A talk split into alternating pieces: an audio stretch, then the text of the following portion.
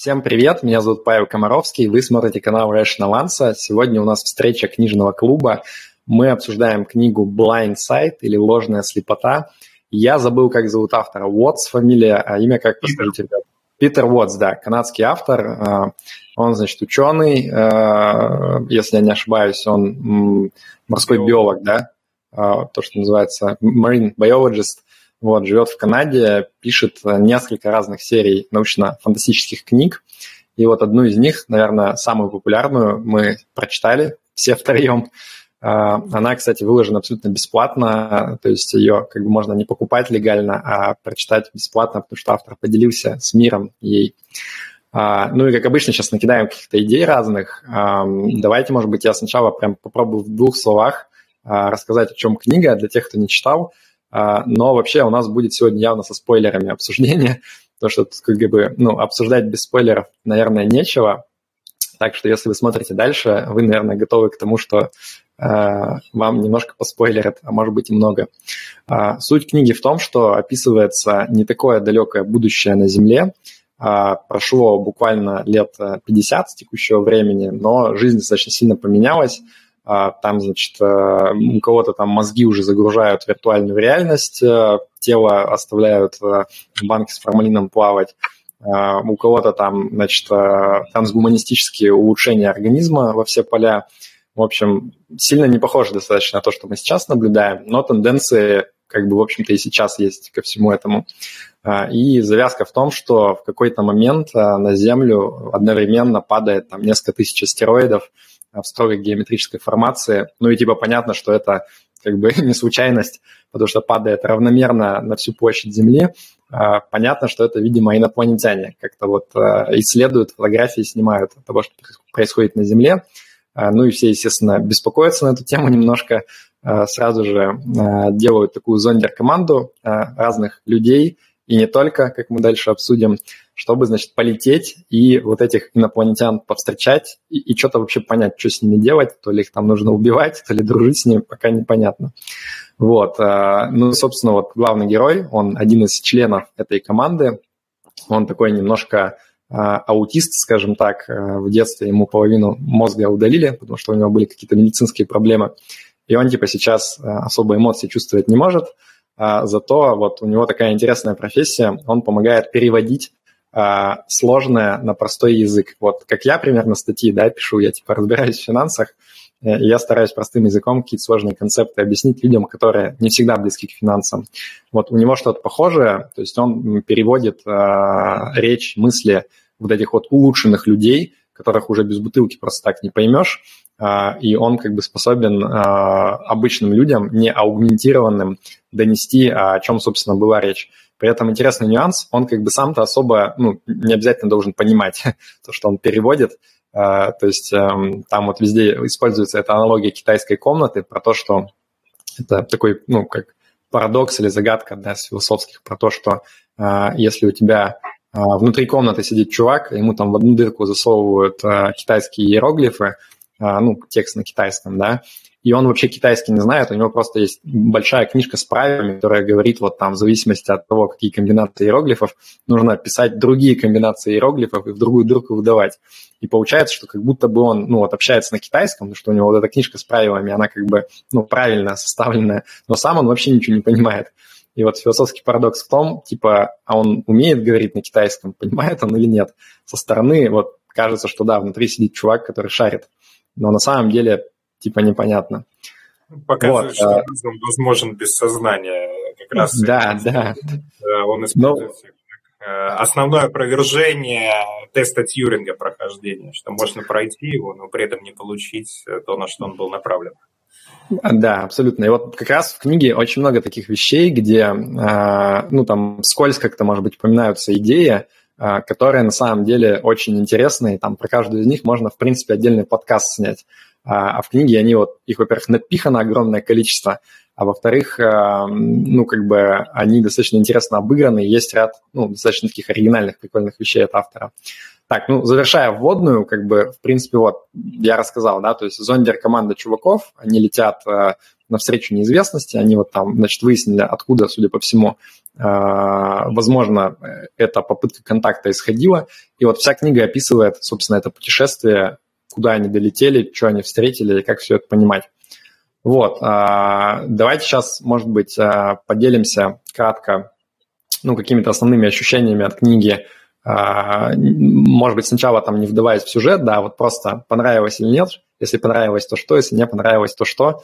Я пока приумолкну, дам слово вам, ребят. А, могу я начать? Давай, давай.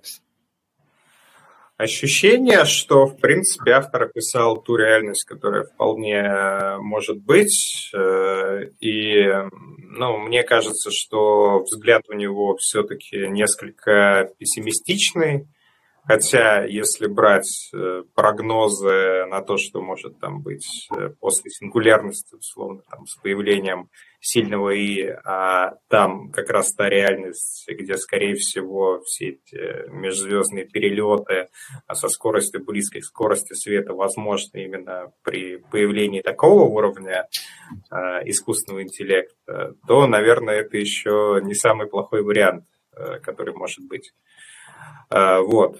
Если брать то, что понравилось, наверное, понравилась э, глубина проработки деталей. Э, видно, что автор не ленился лазить по научным статьям, собирать максимально ясную картину там, всех тех аспектов, которые он освещал. То есть в целом-то книг про первый контакт достаточно много. Я не могу сказать, что тема какая-то уникальная. Тема совсем не уникальная. Я бы даже сказал, что она заезженная.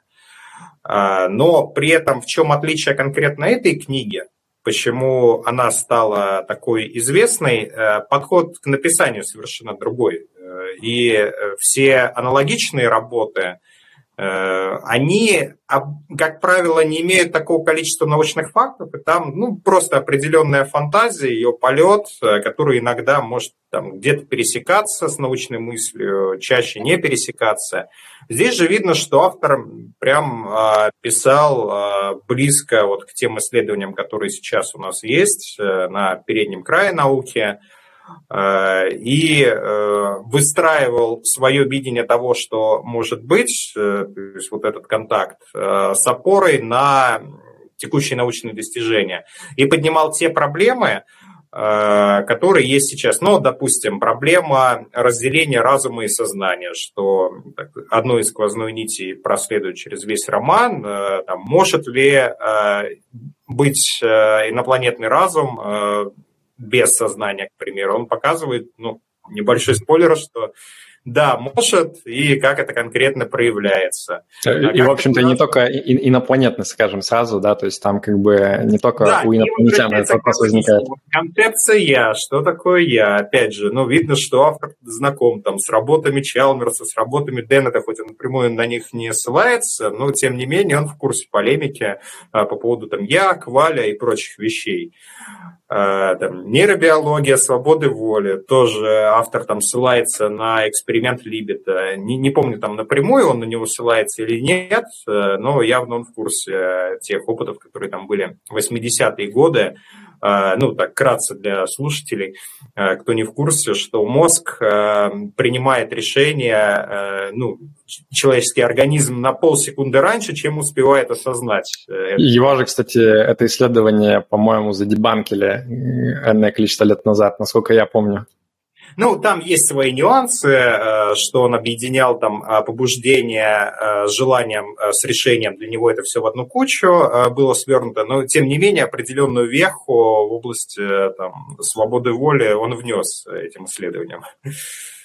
Парадигму он пошатнул. Там Э, разгуляться есть где в плане критики, конечно, если брать вот чисто то исследование, которое было да, ну ладно, мы свернули не туда. Вообще, да, вот да, то, что ты говоришь про... Это плюсы. Это плюсы, а минусы, а, ну, в принципе, для художки, наверное, на мой взгляд, это очень сильное произведение, потому что, в принципе, я редко встречаюсь с книгами такого плана, где автор может сохранять э, и стиль художественный, и э, брать какие-то научные факты, вот, ну, максимально взвешенные, выверенные, и не нарушать при этом эстетику сюжета.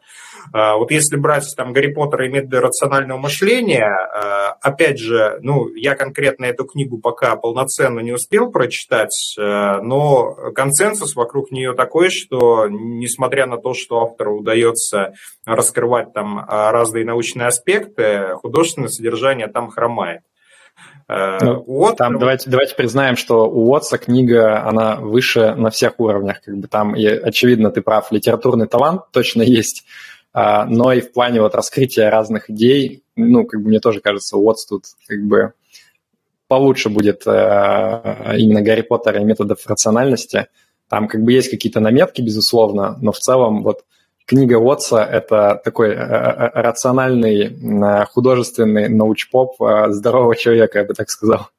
Ну, я подпишусь по твоими словами. Вот, из минусов, знаешь, мне кажется, что он все-таки более, наверное, пессимистичен, чем могло бы быть, э, и как-то уж слишком он топит э, мораль, вот какой-то такой вот так, интересно. соцдарвинизма у него прям в таких циничных тонах прослеживается, когда он описывает взаимодействие там, и всех персонажей на корабле, и, в принципе, ту раскладку цивилизации, которую мы имеем в 80-е годы 21 века. Я предлагаю дальше развернуть, потому что тут мы явно в полемику идем, но мне будет интересно узнать, что ты там более конкретно имеешь в виду э, за этим тезисом. Мне ну, близко много что ты сказал, да.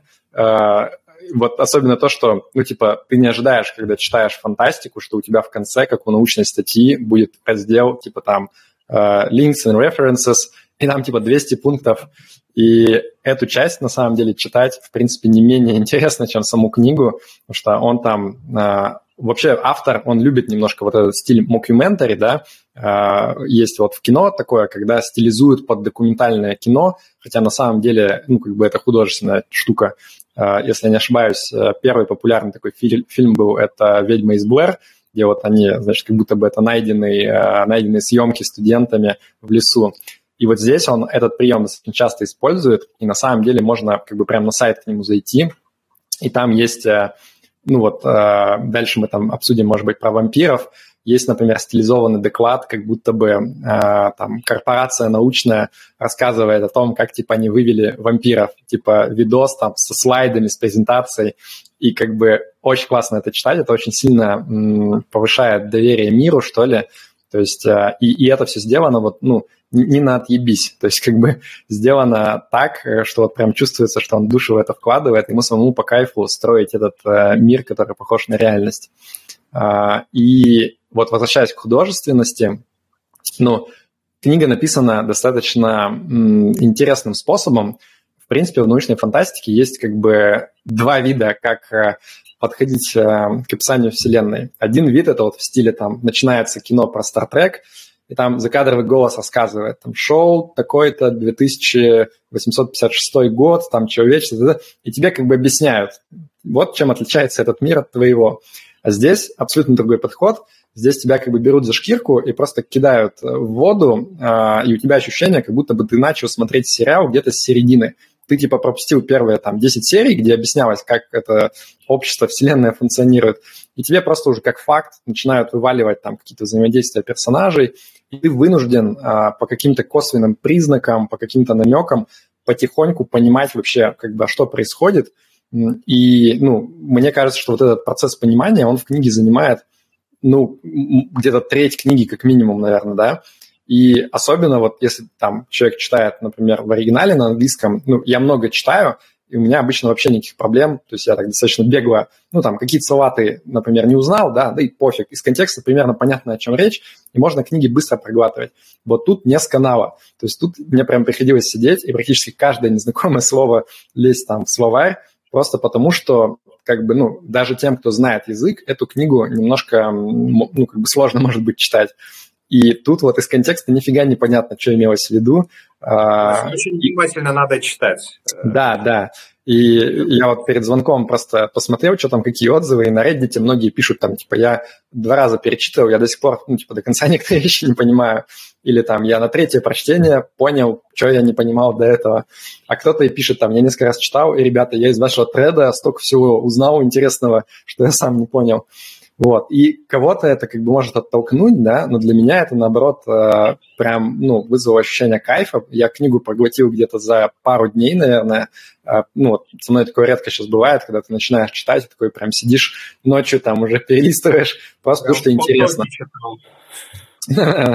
Вот, и, э, ну, как бы тут это прям триллер настоящий захватывающий, да, то есть ты, во-первых, узнаешь мир постепенно, и он очень интересно устроен, и, во-вторых, сам сюжет тоже развивается, ну, как бы интересно, то есть реально прям вот как бы ты не знаешь, э, какой будет следующий поворот, чем кончится, поэтому, ну, от меня оценка такая строго положительная, мне очень понравилось. Э, Артем, ты что скажешь? А, ну, ты как-то так умудряешься постоянно писать книгу, что просто все мои слова забираешь. Я просто не могу вытерпеть, я все хочу, чтобы вы сначала высказались, и я потом такой, все, блин, нет, надо, короче, начинать говорить. Я это не первый, раз уже, не первый раз уже замечаю, ты просто как, mm. просто как будто подсмотрел, что я там себе записал. Mm. А, ну, а, я вообще не очень люблю фантастику, потому что есть такие моменты, которые немного, немного для меня кринжовые, когда у меня такое ощущение складывается, что если собрать все отсылки э, к научным работам, э, на что автор ссылается, то можно плюс-минус вычислить там десятилетия, в котором он жил и писал эту книгу. Э, ну, это вот как-то часто в, э, фантастике отсылки к 20 веку, хотя они там живут, каком-нибудь уже 30 веку, и они почему-то ссылаются на 20 век. Вот. Это так немножечко фейспалм такие вызывает у меня. А, и... Ты в смысле намекаешь, что исследования сильно устаревшие, на которые он ссылается?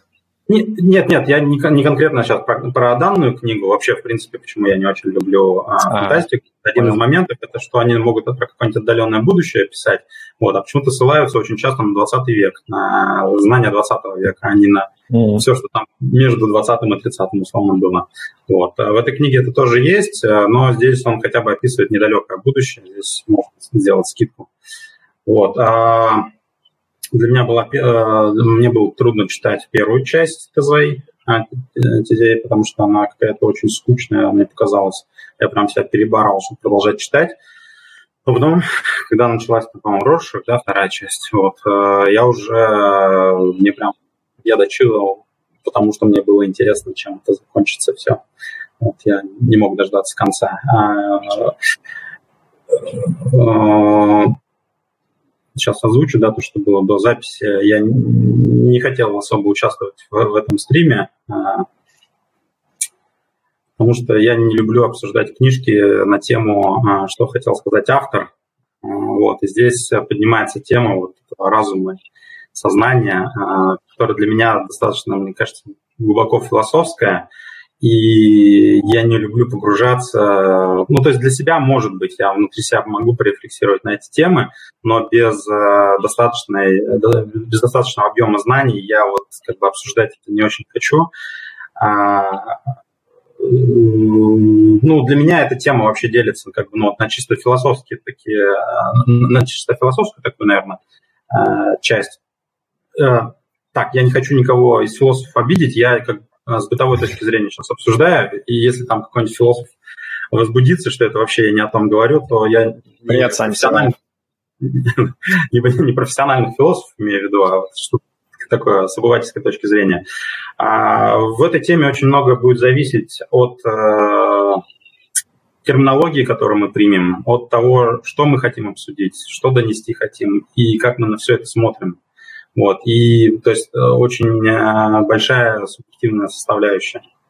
Вот. И при этом у этой же темы есть э, очень такая прикладная э, сторона. Это очень большое количество, очень большое количество исследований на тему э, огромного количества компонентов, которые составляют сознание наше, разум, то есть там всякие, не знаю, Франц Деваль, например, там книги про то, а, насколько разумны животные. То есть когда они выполняют достаточно сложные штуки, для которых требуется интеллект. Вот, далеко ли мы от них ушли? Про какие-нибудь исследования, когда выявляют, в каком возрасте у детей появляется чувство справедливости, когда те же самые эксперименты ставят на обезьянах. Вот, и, ну, то есть достаточно много много компонентов у этой темы, и вот я не очень прям готов обсуждать вот всякие вот эти э, китайские комнаты, а, ну, какие-то такие темы, вот. А, но книга мне была очень интересна, я говорю, я ее дочитывал прям с нетерпением. А, достаточно странное для меня, слог достаточно странный. И вот ты говоришь, перечитывал там слова, пытался понять, что значит, чтобы контекст понять. Я вообще много, многие части, ну не многие части, смысле, там мог абзацами пропустить, потому что не вдаваясь, ну то есть я его читаю, для меня это звучит как какой-то воспаленный бред, я его просто вот, ну, пропускаю. Ну окей, там что-то было написано, на сюжет не влияет, дальше читаю. Mm-hmm. Вот у меня очень много таких моментов было. То есть такое странное ощущение осталось от книги, а, при том, что, я говорю, с интересом дочитывал. Но вот э, после того, как она закончилась и началась вот эта часть заметки и примечания, я прям кайфанул. Прям вот, ну, мне это было интереснее читать даже, чем саму книгу со всякими отсылками на откуда брал э, идеи автор. И э, наверняка он прорабатывал очень сильный материал, э, то есть он даже говорит о том, что консультировался со своими знакомыми учеными из разных сфер, чтобы они там кринжовость оценили того, что он написал. А, но вообще у меня сложилось ощущение, что он, в принципе, не мог бы написать эту книгу, если бы он сам не был очень эрудированным до того, как начал писать эту, эту книгу. Вот. И мне очень нравится количество отсылок. Я эм, сами ссылки, честно говоря, не проверял, Вот, но очень импонируют эти отсылки. Я поискал некоторые материалы, ты говоришь, вот у него там есть а, описание того, как этих возродили вампиров. А, я полез, я что-то сначала заблудился, там, видимо, очень, ну, здесь ссылки устаревшие у меня в книге. А, там весь материал уже переработан, и мне пришлось поискать это. Вот. А, другие ссылки, там, скажем, сайт вообще не существует, в принципе, уже, на который ссылается. Вот, ну, ладно, я там забил не особо и хотелось. Но э, такой подход э, к написанию художественной книги очень мне импонирует. То есть я люблю научпоп, вот, и меня прям, я тоже кайфую от того, что он прям ссылками унаты, натыкан, прям вот, если тебе нравится какая-то тема, вот просто бери вот эти ссылки и изучай. И здесь то же самое, в принципе. То есть, как, как будто Ася Казанцева писала, да? Что-что? Как будто Ася Казанцева писала. Я, я честно говоря, не читала ни вот, но... Ну, почитай, прикольно довольно-таки. А, вот, и, то есть, если кого-то какие-то аспекты интересуют из этой книги, которые затронуты, очень много их, и можно ознакомиться с этим термином глубже, проходя по ссылкам, на которые ссылается автор. Про философию я хотел сразу сказать. У тебя немножко прозвучало, мне показалось, что типа вот, ну, как бы философы иногда в какую-то фигню ударяются, да, и в книге вот эти философские отсылки, они, а, как бы правильно сказать, ну, типа тоже как будто бы немного про фигню. А, я не уверен, что ты это хотел сказать, может быть, я просто так услышал криво. Мне, наоборот, показалось, что вот, например, когда ты читаешь а, книжку Ютковского «Рациональность от И до зомби», он там достаточно много посвящает места дискуссии про философских зомби, вот этих как раз, да, Э, концепция про то, что, ну вот, например, я как человек, я когда функционирую, у меня есть сознание, я прям как бы чувствую, я осознаю себя как человека и так далее. А философский зомби, это вот если бы был такой чувак какой-то в параллельной вселенной, такой же, как я, да, он бы вел себя абсолютно так же, говорил те же самые вещи, носил такие же очки, но при этом у него напрочь отсутствовало вот это вот самоосознание и, в принципе, сознание, да, то есть он просто вот для любого стороннего наблюдателя был абсолютно идентичен с точки зрения поведения, но внутри он ничего не чувствовал бы. Вот это называется философский зомби, и он там, значит, спорит э, с каким-то, ну вот как раз э, с Чалмерсом, по-моему, еще с кем-то, кого Костя упоминал, э, на тему этой концепции, и, и, и ты читаешь там прям несколько глав таких больших, они там по традиции интернета срутся между собой, э, типа какие-то колкости отпускают, и ты такой думаешь, но это же полная чушь. То есть, типа, зачем вообще про это читать? Ну, какая-то высосанная из пальца концепция, она вообще, типа, к жизни никаким боком не относится. И вот что мне понравилось, эм, ну, это в целом, наверное, эм, такая функция фантастики, да, подумать о том, что может быть актуально в будущем, но конкретно применительно вот к этим философским концепциям мне понравилось, как Watts, э, он показывает, в каких случаях это может стать релевантно и достаточно быстро, да, то есть вот э, когда ты проецируешь на то, что ну, ты реально там встречаешь инопланетян, которые вообще по-другому функционируют, и тебе их там, ну, даже понять сложно – а, а тебе нужно принять решение, как ты себя будешь с ними вести, а, потому что от этого в том числе, может быть, а, зависит там выживаемость всего человеческого рода. И вот здесь оказывается, что такие оторванные от жизни концепции, они могут пригодиться. Поэтому, может быть, какие-то философы и не зря хлеб свой едят, когда вот пытаются додумать эти какие-то странные ситуации, спорят друг с другом, и они, может быть, нам просто готовят почву для более правильного осмысления каких-то ситуаций, с которыми мы столкнемся в будущем. Вот как-то так, наверное.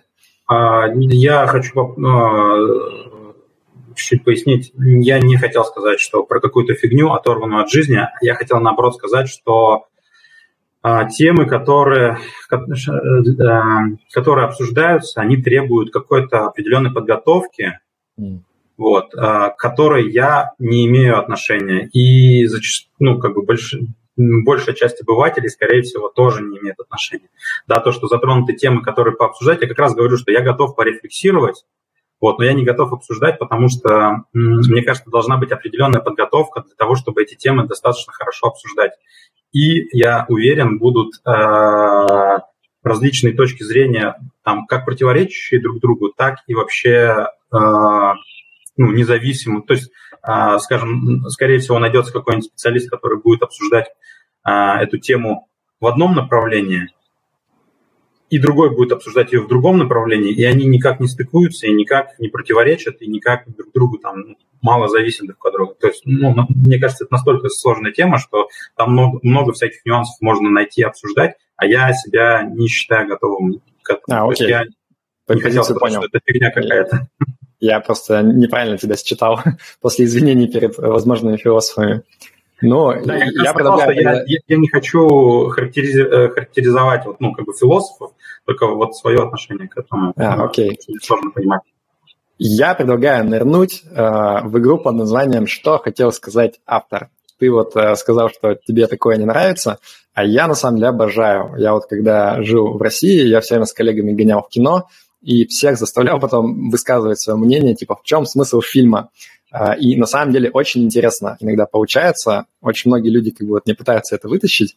А мне кажется, что ну как бы это реально интересно попробовать понять вот типа, а что автор вообще закладывал в это. Хотя мы, конечно, сто процентов обычно не узнаем, но вот в этой дискуссии иногда интересные мысли рождаются. А, и вот мне интересно, Костя, тебя спросить. Ты как бы там начал говорить про мораль, что у тебя были какие-то ну, вопросы, скажем так, да, то есть чем-то там был не согласен с какими-то позициями автора, которые он протаскивал все время лейтмотивом. А, можешь пояснить, а, что ты имел в виду чуть подробнее? А, да, э, я имел в виду как раз э, отношение к трансгуманизму, когда э, персонажи себя совершенствовали. Там очень часто была отсылка на то, что они делали это, не сказать, что прям по собственному желанию, просто в ином случае они были бы не в дел и не смогли бы приспособиться к тому миру, в котором живут. И там даже в каком-то месте в книге вот прям была фраза, что многие многие выбирали как раз усовершенствование, там, кто-то э, разделял свое создание, э, там, другие э, люди, э, ну, как тот же Исаак, э, Шпиндель персонаж, э, там, добавляли дополнительный э, спектр органов чувств, ну, всячески, скажем так, отходили от человеческой природы для того, чтобы расширять уровень своих возможностей и там, получать те профессии, которые актуальны для этого мира. А если человек условно над собой эти операции не совершал, то есть не модифицировал себя, а, ничего не встраивал в свое тело или свое сознание, то, ну, как правило, у него ну, были достаточно небольшие возможности. И, ну, видно, что автор это с негативной стороны подчеркивает. То есть не то, что вот там есть просто люди, которые себя не модифицируют, и они живут там, комфортной, счастливой жизнью. Он скорее говорит об обратном. Э, и приводит там ближе к концу книги, по-моему, пример э, людей, э, кто там не слился с вот этим разумом мокши, кто себя не модифицировал, и в итоге, что они там влачат нищенское существование. Ну, я, честно, про нищенское не помню. Я прочитал наоборот, как бы, то есть мне показалось, что вот в этом будущем обществе прекрасном, да, там вот развитие текущих идей, в том числе про какой-то базовый доход – и типа идея а, в том, что... Они живут в виртуальной реальности и выживают в этой виртуальной реальности вот люди. Которые... Ну, ну, типа, выживают, опять абстрактно, да, то есть тут, мне кажется, сказано про то, что вот в этом обществе будущего а, у людей будут более-менее гарантированы, скорее всего, вот там какие-то базовые блага, и более того, скорее всего, в среднем люди ну, как бы по объективным показателям будут жить гораздо лучше. То есть у них там все будет прекрасно со здравоохранением, у них будут все вот эти вот примочки, условно там одна из тем книги про то, что сексом никто больше не хочет заниматься нормальным, потому что ты можешь надеть как бы вот этот член виртуальной реальности, и там у тебя любой там гипопотам с тентаклями, какой ты хочешь, вот он будет такой, какой ты хочешь. А с обычными людьми, типа там тыкать писюном, ну это такое, типа вообще там непонятно вообще, будет приятно, не будет, кому-то еще не понравится, ну нафиг. И таких вещей как бы там много. Что... Можно отредактировать поведение нужное. Да, да, да, да. Вот. И в целом как бы видно, что ну, там, мне кажется, нету каких-то, знаешь, откровенно нищих, которые страдают в понимании, вот как сейчас, да, мы говорим там про голодающих детей Африки. А, но тем не менее, вот мне кажется, тема, которую он поднял, ну, она, ну, актуальная, да, то есть он явно не первый, кто про это говорит. Есть как бы целый ряд там предыдущих антиутопий, которые вот как раз э, домысливают эту идею там всеобщей роботизации, искусственно интеллектизации текущей, про то, ну, что... Как бы, писал, но с другого ракурса. Ну да, да, кто-то еще один, блин, я не помню, не Ван Гуд, а кто, у него прям была а, книга вот про а, вот это общество будущего, где условно там роботы все делали, и вот один процент людей, он как бы за роботами ухаживал, и они были элитой, а все остальные 99, они как бы люто всех ненавидели, просто потому что, ну, как бы нечего было делать по жизни, хотя у них как бы все было, да, там с экономической точки зрения, а, по-моему, механическая пианино называется, если не ошибаюсь. А, ну, в общем, как бы то ни было, ну, я понимаю, о чем он говорит, да, то есть он говорит о том, что даже в обществе, где удовлетворены все твои потребности, как вот пример с виртуальной реальностью, да, там, где э, мать э, главного героя, она как бы добровольно себя подключила вот в этот тазик, да, с электролитом, как в «Матрице», и она попала во вселенную, где любые твои желания, ну, как бы они тебе подвластны, то есть ты вообще все, что хочешь, можешь делать, там, конструировать любую реальность, можешь даже не человеком быть, можешь быть там параллелепипедом э, на ножках, как бы, нормально. И он как бы намекает на то, что ну, люди, которые подключились к этой реальности, они обратно вроде как возвращаться не торопятся, да, потому что, ну, видимо, есть какие-то плюсы, но какой-то червячок их действительно свербит на тему того, что, э, ну, а как же там самоактуализация, самореализация и желание быть кем-то, оно в человеке, мне кажется, все-таки зашито. А, поэтому, ну, я понимаю, что ты говоришь, мне эта проблема не кажется надуманной. То есть понятно, что можно предполагать, что, может быть, мы до этого не доживем, да, когда доживем, у тебя всегда будет какая-то способность эм, ну, найти свое предназначение, например, там, в творчестве, да, предположим, что вот люди будут заниматься творчеством массово, а, а это типа вот не переложишь на искусственный интеллект, хотя мы как бы сейчас видим, что ну вот все эти Дали, они как бы, ну как бы можно... Не уступает, как минимум. Ну, ну да, да. Можно ставить под сомнение, насколько это типа вот креативно, но в целом как бы я вот ничуть не сомневаюсь, что скоро там и музыку, и, и картинки, и фильмы, возможно, будет снимать искусственный интеллект, и как бы люди будут это смотреть, и это будет, ну, в целом, типа, не хуже, да, чем люди обычные могут сделать. Вот, поэтому, ну, как бы это интересный аспект. И мне кажется, здесь вот э, интересная тема, я как раз сейчас думал перед тем, как мы созванивались, Почему корабль называется Тесей, на котором они летят? Ну, с, понятно. С Тавром сражается. А у меня другой тейк. Ну, то есть понятно, что, во-первых, это некий эпос, да, мифологический, то есть а, это сама история, это, ну, как бы эпос, да, то есть люди отправились на сражение с неизвестным. Но а, есть же известный философский парадокс корабля Тесея про то, что вот если у тебя есть какой-то объект, и ты начинаешь его части потихоньку заменять. Там, вот у тебя был корабль Тесея, ты мачту поменял, потому что старая износилась, это все еще корабль Тесея. Ты там весла заменил, это все еще корабль Тесея. И философский вопрос такой, как бы, а, а когда он перестанет быть кораблем Тесея? Потому что если ты по э, немножку как бы все заменишь, в нем вообще ничего не останется первоначального, как бы будет, ну, де-факто новый корабль, да, но люди все равно будут называть это кораблем Тесея, потому что ты постепенно менял. А можно было как бы такой же новый рядом построить из новых компонентов, и все бы сказали, нет, не корабль Тесея. Хотя смысл такой же, как бы все компоненты новые. И мне показалось, что вот эта аллюзия как раз на а, вот всю эту тему с трансгуманизмом. То есть, по сути, вот каждый человек, да, член этого корабля, он в каком-то смысле корабль Тесея, потому что, а, ну вот сейчас мы живем в мире, где потихоньку мы начинаем задумываться о, о, об этой аугментации, да, мы там, Илон Маск э, вот этот нейролинк делает, который тебе в мозг вживит электроды, и ты там будешь что-то как-то коннектиться напрямую с всякими электронными девайсами.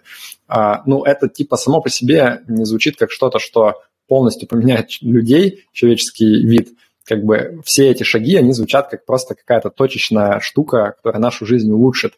И вот он как раз и поднимает вопрос в том числе, а, ну, как бы где эта грань? Не получится ли так, что мы вот меняя, меняя какие-то вещи, мы, по сути, перестанем быть людьми? А, а второй вопрос, а, и, и вообще как бы плохо это или нет? Может быть, как бы и норм, что мы ну, не будем людьми, это будет какой-то новый э, непонятный вид э, химерный, а, который будет решать вот гораздо более сложные проблемы, чем те, которые мы могли бы решить, оставаясь людьми.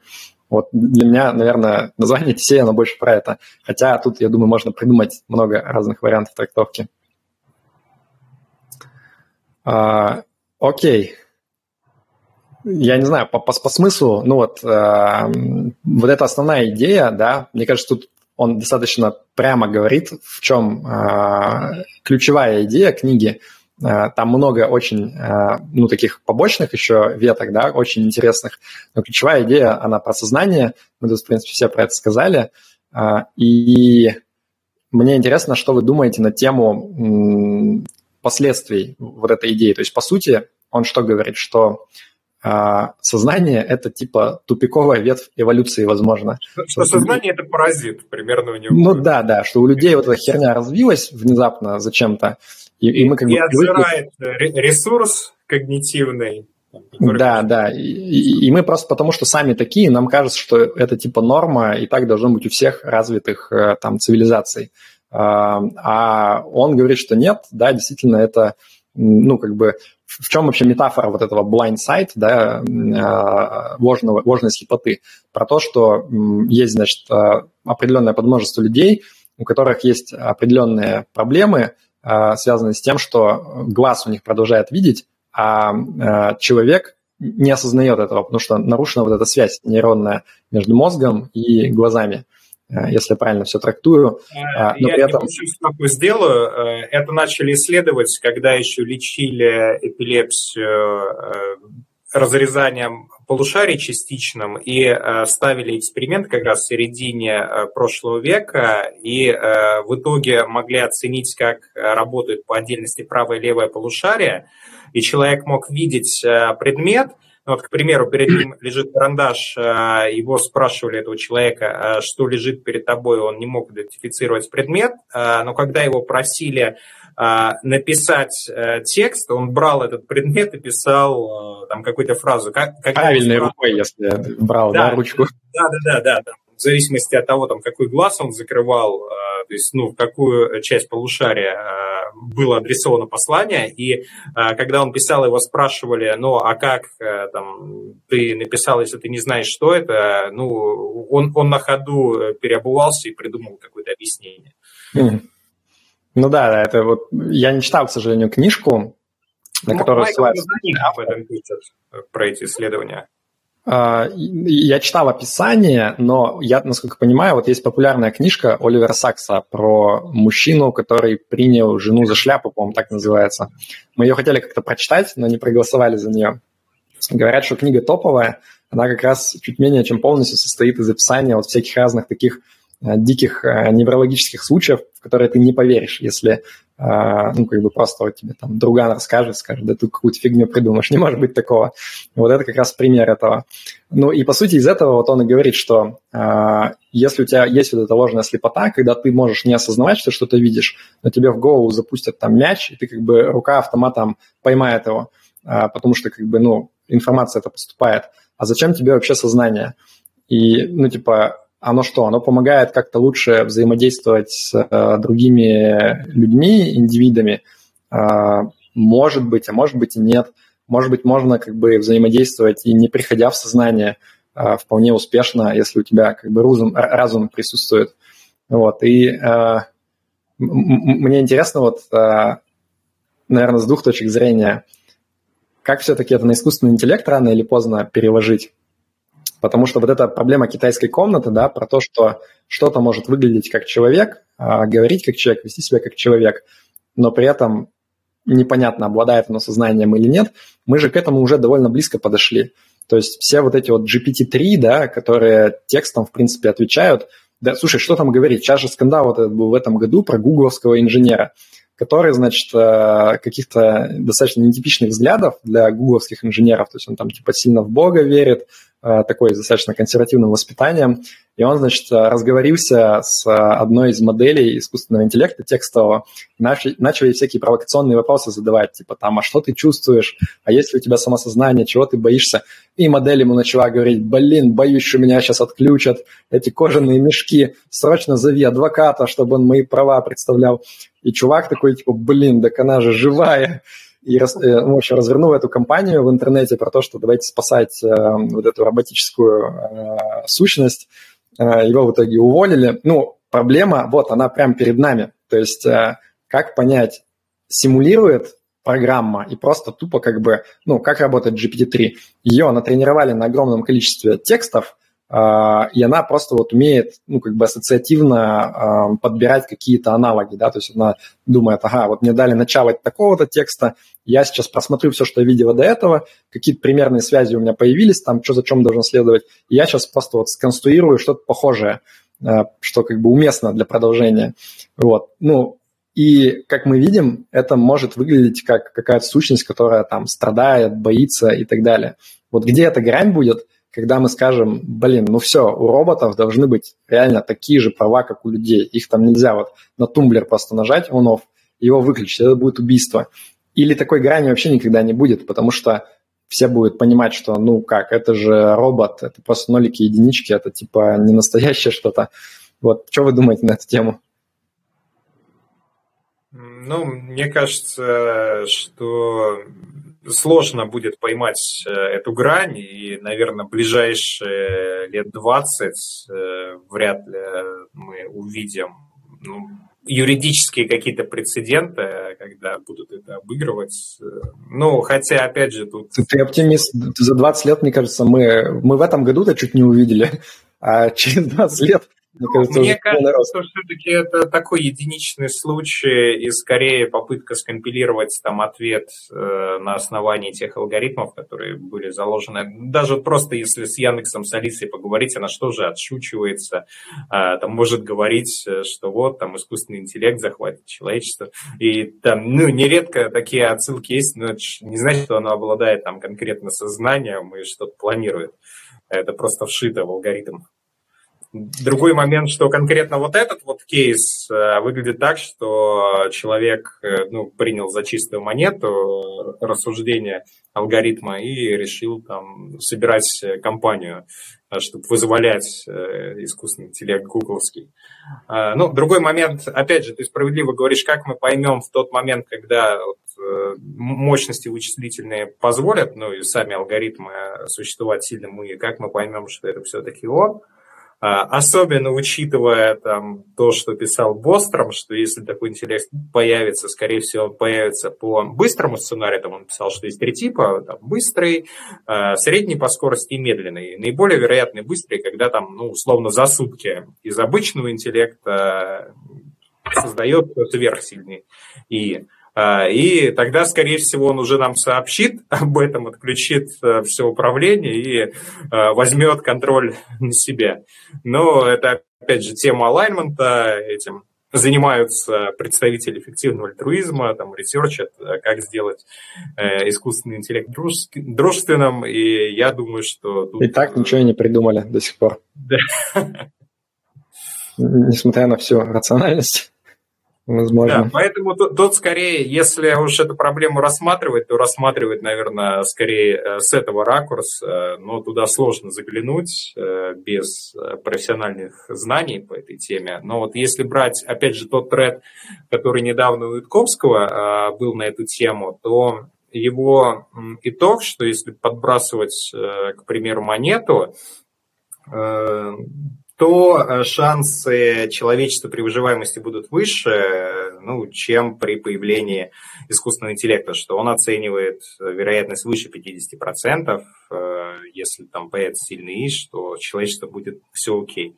Даже если это будет э, ИИ, который ну, условно, не враждебный, просто нейтральный, который посчитает, что вот ваши э, ресурсы, то есть ваши организмы можно использовать на то, чтобы производить скрепки. В, моей, в моем программном коде э, написано, что я должен максимизировать э, производство скрепок, значит, ваши тела тоже идут на производство скрепок. Хоть я и не считаю вас врагами, но нужно вас использовать, там, разобрать для производства. А, ну, Возможно, правда. помощник Microsoft Excel – это уже первое последствие скрепочного искусственного интеллекта. Правда, не такое популярное. Вот. Так, Артем, ну, я так понимаю, ты, ты воздерживаешься, да, от участия в дискуссии? Ну, мне кажется, эта штука имеет место в обсуждении, когда мы вот ту тему подсвечиваем. Не, на эту тему как раз мне, наверное, ну, я даже найду, что сказать. Мне, на удивление, а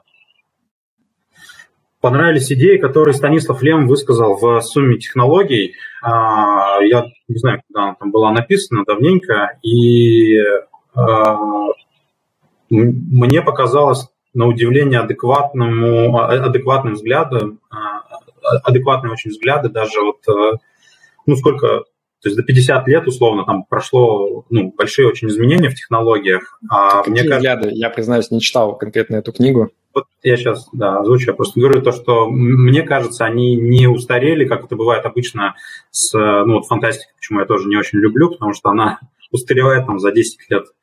Вот. А то, что искусственный интеллект скорее будет э, представлять из себя что-то наподобие э, строительного крана при строительстве. То есть один человек не может там, поднять э, плиту чтобы построить, чтобы построить дом, но с, а, со строительным краном он на это способен. И ИИ будет представлять из себя вот такой вот протез к человеческому мозгу, который будет увеличивать э, возможности а, э, человеческого интеллекта. И мне показалось, я нотки вот этих рассуждений увидел в ложной слепоте, том плане, что там тоже как-то автор рассуждал на тему о ну, вот, например, даже те люди, которые подключались к общему сознанию, если их оттуда отключить, то вот, ну, как, как они вообще себя, себя ощущают, находясь там и находясь не там. То есть вот на, на, когда ты становишься частью чего-то, что способно на очень многое, но ты себя перестаешь вообще осознавать.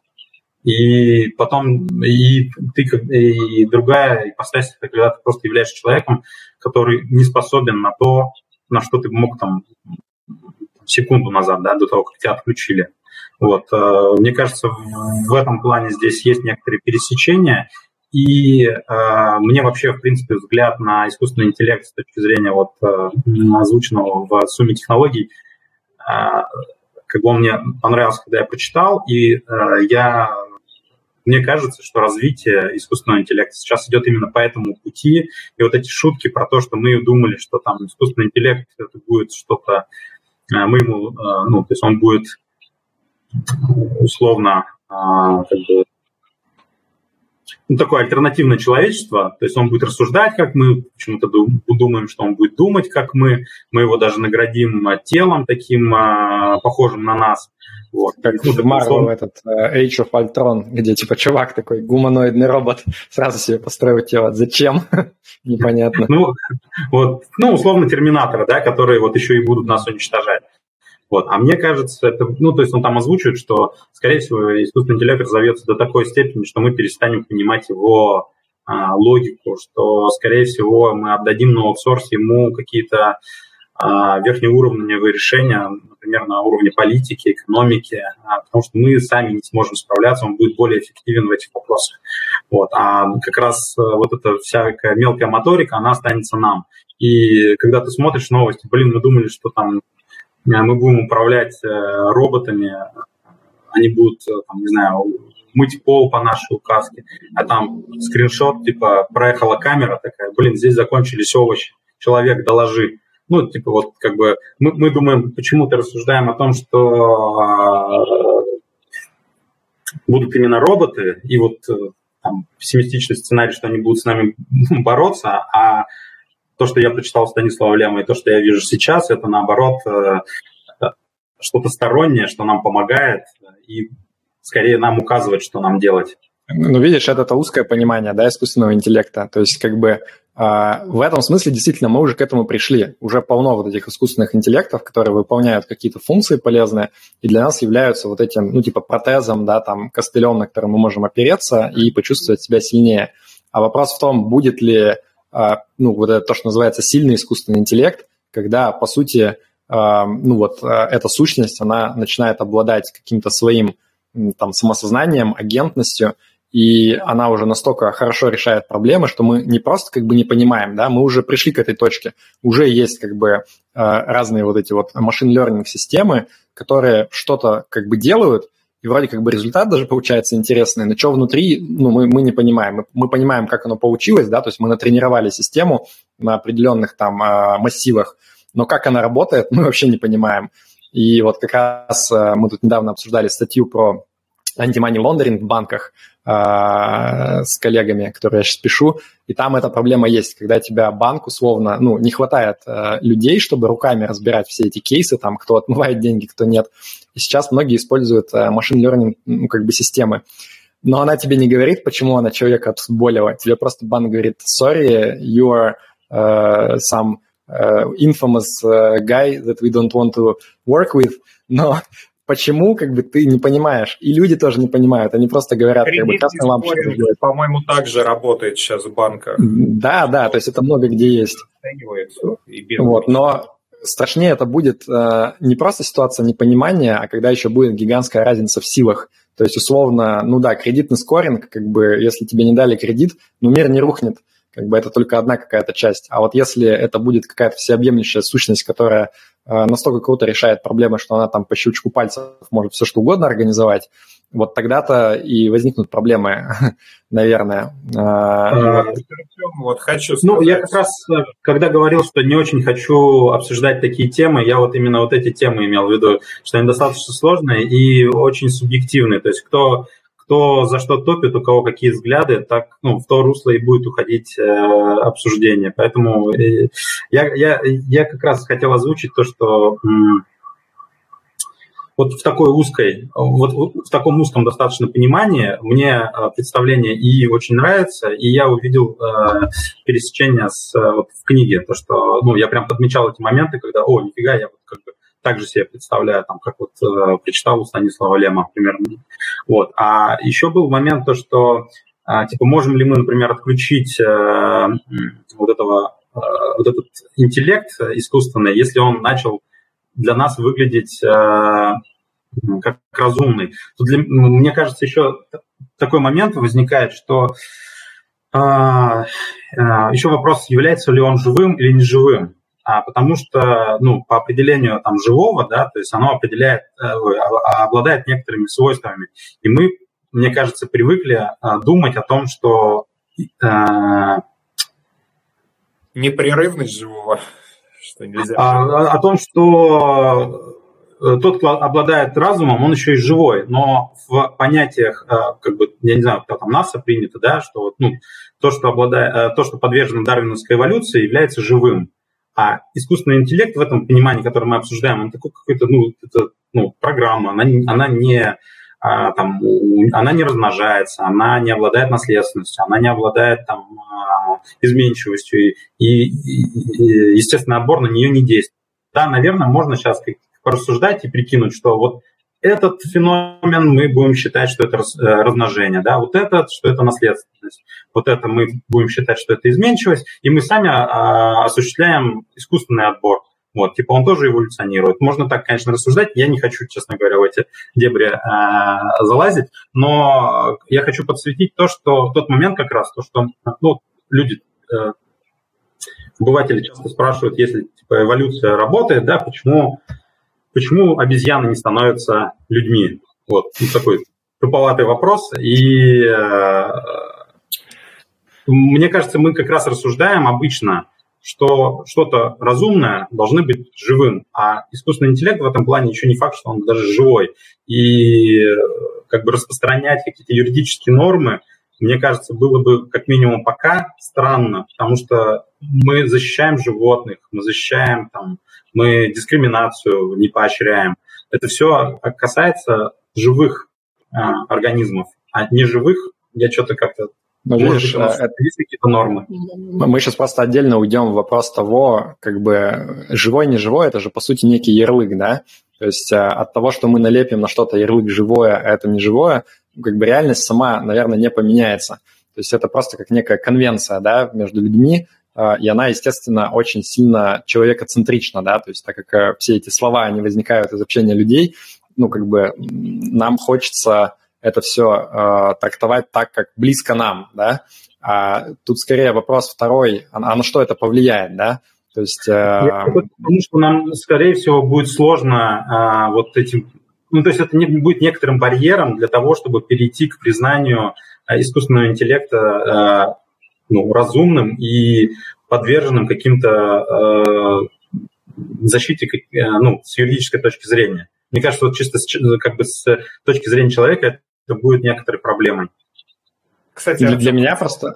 Да, сори, говори, Костя. Пока мы не, не перескочили, а то мы уже от нее отходим. А, тезис, я хотел контраргумент сказать. Э, ну, ты привел пример узкой специализированности э, искусственного интеллекта, а сейчас же в целом и идет по пути генерализации, даже если брать GPT-3, э, который Паша приводил пример, помимо того, что он может просто в коммуникации участвовать, также он может, к примеру, хорошо в шахматы играть, хотя его это этому не учили изначально.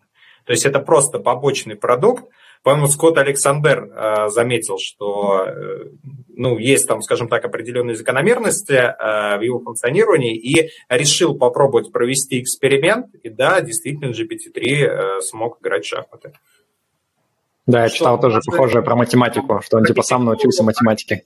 Делали узкоспециализированную, казалось бы, но при этом уровень генерализации выше, он может э, решать другие побочные задачи, которые не связаны напрямую с общением. Ну, окей, я просто не, не, не очень э, сейчас понял, как, как, какой моей э, мысли это... Ну, ты говорил, что а, искусственный интеллект, он похож на кран узкоспециализированный, э, который как Не-не-не, в смысле, нет, я про специализацию ничего не имел в виду. Я про то, что, что он будет представлять для нас, то есть для, для человечества. То есть, э, условно, если это будет, э, там, не знаю, флешка, которая вставляется в мозг, она увеличивает твои способности, но не обязательно это будет флешка, это может быть, ну, набор серверов, который, на который возложена функция по ну, госуправлению. Ну, э, как, как конкретно строительный экран для решения каких-то конкретных задач нет. А, искусственный интеллект принимает решения все-таки. Что-что? Ну, флешка не принимает решение, это, скажем так, база данных вот в твоей... А вот фиг его знает, а как здесь? Вот опять же, это тоже дискуссионный, мне кажется, вопрос. Является ли объединенный разум, а, а, ну, как бы, не, не, не тобой, или это все-таки ты, но более мощный в интеллектуальном плане? Но это, опять же, к схеме с ТЗ мы сейчас возвращаемся. Да, да, да, да. И про вот этих объединенных в общую сеть людей. И вообще интересная тема про, а, ну, как бы книгу. это то, что, ну, как бы они в итоге, по сути, сталкиваются с вот этим инопланетным организмом, который, как они считают, не обладает разумом, но, э, точнее, как не обладает сознанием, но при этом обладает разумом и ведет себя достаточно, ну, как правильно сказать, э, стратегично, да, то есть он там строит всякие планы, как-то атакует их, а со стороны человечества там же тоже как бы не человечество на самом деле как бы противостоит вот этому инопланетному организму, а тоже искусственный интеллект на самом деле. И, по сути, как бы вот вся книга — это про схватку двух сущностей разумных, которые не обладают самосознанием в каком-то смысле, да. и они вот пытаются друг друга переиграть. Наконец, а до этого вампир, который тоже пример, скажем так, искусственного интеллекта. Ну там до этого, видишь, там же непонятно, то есть э, есть определенные намеки про то, что как бы вампир-то на самом деле он э, был под контролем искусственного интеллекта все это время. Э, он же корабль говорит, что типа люди не очень хотят от робота что-то там слушать, какие-то инструкции. А если это что-то гуманоидоподобное, ну, типа, вроде нормально, тогда окей, можно подчиняться. Вот. Ну ладно, мы тут что-то наспойлерили порядком. Я хотел, наверное, напоследок сказать, что э, книга – это не единственная в серии, там еще есть продолжение. Э, я начал читать следующую книгу, э, называется э «Эхопраксия», да. Э, она чуть-чуть менее интересная, на мой взгляд, по крайней мере, у меня не было вот этого посыла за два дня, за две ночи все прочитать, э, поэтому я еще где-то там в середине. Но она довольно любопытная тем, что она описывает, а что происходило на Земле во время, вот пока а, летал Тесей туда-сюда, точнее, туда только в одну сторону. А, вот. И там... На тему свободы воли в этой книге, я ее просто... Я пока не понял до конца, признаюсь честно. Там открывается с интересной идеей про то, что, типа, человечество придумало а, как отринуть э, научный метод и придумал что-то еще лучше, как раз вот разум Улья какой-то, который, значит, не логическим путем приходит к новому знанию, а каким-то вообще непонятно интуитивным божественным проведением, вот, типа новая религия. А, но я так и не дочитал, я еще пока не знаю, чем кончится. А, если вам понравился Blind Sight, может быть, имеет смысл и эту книжку тоже заценить, по крайней мере, чтобы узнать, чем там все кончилось со стороны шарика сине-зеленого. Вот, не знаю, какие-то заключительные еще есть у кого идеи, а, посылы, что хотелось бы обсудить? Да вроде основные вехи книги обсудили. А, а так вообще можно долго обсуждать. Да, да, тут как бы вот э, прикол, мне кажется, этой книги в том, что можно одну из там десяти тем затронутых взять и хорошей компании под вино пару часов точно как бы проговорить. И потом в конце выйти и сказать, да, все равно ни черта не понятно, какой итог. Все остались при своих, как нам намекает Артем. Если не было квалифицированных философов а, в кругу обсуждавших, да, а если были, то тем более, как бы, все, туши свет, будет драка. Вот, а, предлагаю на этом завершать. А, мне понравился эксперимент с художественной книгой – будет интересно обсудить потом в чате, как бы, что мы хотим следующее обсуждать.